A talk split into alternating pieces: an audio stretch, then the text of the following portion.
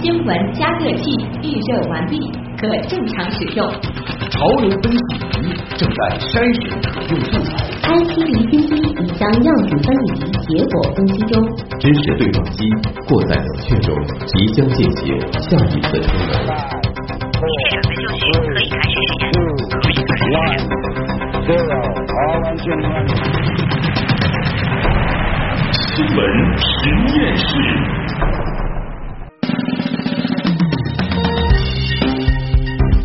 资讯背后有内涵，新闻里面找知识。欢迎大家回到有可能是最长知识的广播新闻节目《新闻实验室》。各位好，我是旭东。各位好，我是晨曦。再次为您预告一下这一小时为您准备的话题内容。集合成一首打油诗是这样的：黑暗料理网做账，杂志停刊画电商，新版大钞精亮相，灰色白条脚步僵。啊。市消保委公布沪上九个网络订餐平台暗访结果，有图无真相的混乱管理引人担忧。共同来关注，别让网络订餐成全黑暗料理。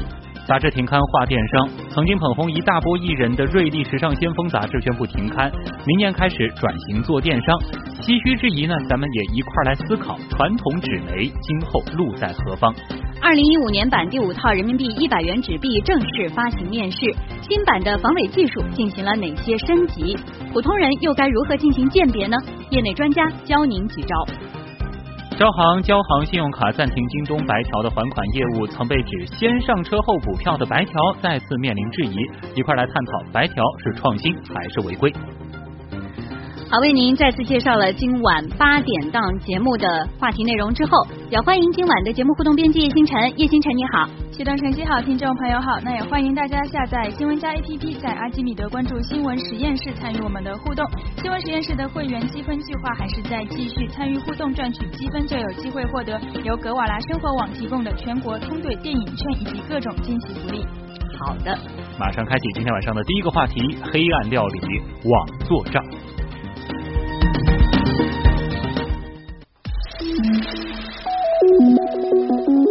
新闻加热器。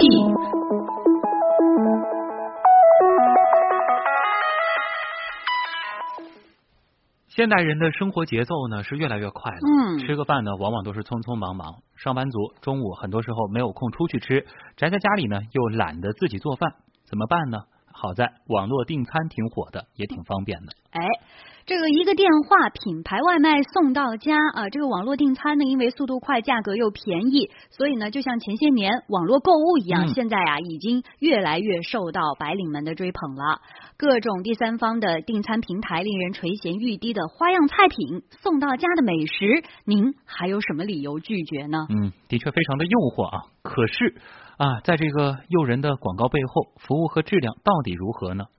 今天，上海市食药监局、市消保委联合召开新闻通气会，通报了道家美食会、饿了么，然后这些外卖平台餐厅的消费调查和监督管理情况。上海的网络订餐到底处在一个什么样的状态？我们先通过东广记者胡明觉的报道去了解一下。动动手指，各种美食外卖就能帮你送到家。越来越红火的网络订餐平台，在带来便捷优惠的同时，却也成了虚拟饭店、黑暗料理的避风港。市消保委的消费调查就发现，在这九家外卖网站随机抽取的一百家路网餐厅中，只有三十九家根据食安法的要求，在平台上公示了其营业执照和餐饮服务许可证。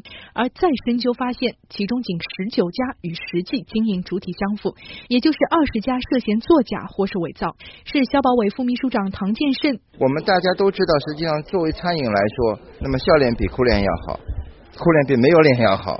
但是我们要说的是，没有脸比假脸要好。作为一个餐饮，其实安全还是最重要的。比如，美团外卖上一家位于红梅南路上的宝之船小吃店，其营业执照显示的单位名称为常州新联心餐饮管理有限公司，而餐饮服务许可证上显示的名称为宁波市江北区红塘实验学校，经营类别为学校食堂。类似的公示证照与实际不符的案例比比皆是。数据显示，饿了么的证照符合率为零，点我吧百分之二十五，美团外卖百分之三十三。市食药监局副局长徐景坦言，网络订餐。平台的这些问题由来已久，从去年底开始，食药监部门屡次约谈，也发起过行业自律公告，但收效甚微。平台这个门槛比较低，入网的时候，他肯定是客户越多越好。那么它有一些不符合我们食品安全的要求的漏网单位就进入到这里面来了。根本问题在哪呢？还是平台法律意识的薄弱。目前，食药监部门已对涉嫌违法的第三方平台和相关的线下餐厅立案调查。漏网的餐饮单位如果是无证的，这个我们就按照无证的相关的法律要求进行处罚了。那么对平台，就比如说查验许可证，那么它在管理义务上没做到，我们是按照五万到二十万来进行处罚。嗯嗯。这个之前啊，也有别的记者做过相关的调查，在某个网络订餐平台上呢，找了一家店，这个照片呢看上去特别的精美啊，而且呢让人很有食欲。呃，一般网络上的东西都是这样，看上去很美，可是呢，按照平台上显示的地址找过去啊，唉。那叫一个让人大跌眼镜啊！十平方米左右的店铺十分的脏乱，店主呢不仅在门口垃圾桶边上清洗蔬菜，这个墙上更是找不到相关的营业执照。你说这样的店你敢去吃吗？对。而对于这种订餐平台线上线下两张皮的情况，不少这个订餐者啊都表示其实中过招。就是图片上面很美，然后呃买回来之后是不一样的。哦，菜的颜色和图片上是两码事，品质很差。呃，A P P 嘛，它有一些商家，它入门的门槛要提高一些。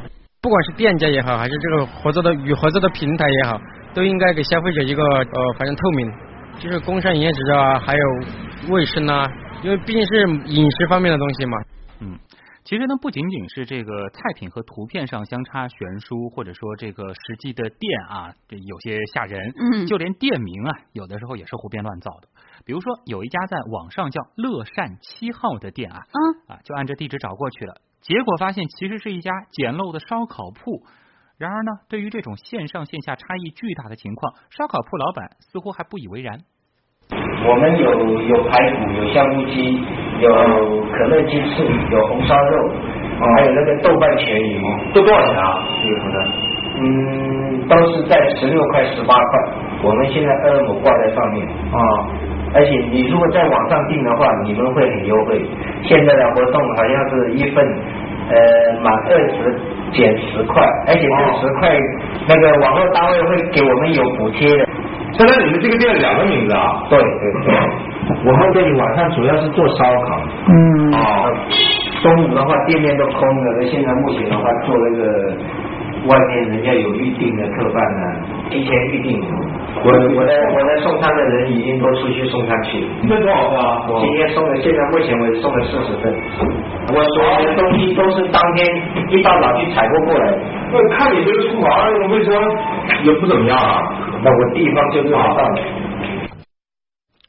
哎，这个大家听清楚了吗？嗯。这老板最后一句话真是亮了啊！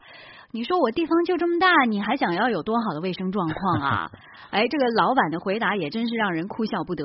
其实呢，在今年的十月一号啊，我国就正式实施了食品安全法，对网上订餐这一新兴的食品服务是做出了明确的规定。对，在网上经营食品的餐饮企业，不仅要实名登记，而且必须取得相关的许可，而网络第三方平台对此也负有审核监督的义务。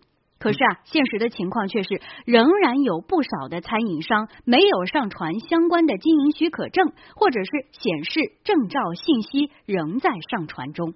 而就算有经营执照，执照上的名称和网络平台上显示的名称，也可能是牛头不对马嘴。嗯，就像我们前面说到的这家烧烤铺啊，叫乐善七号。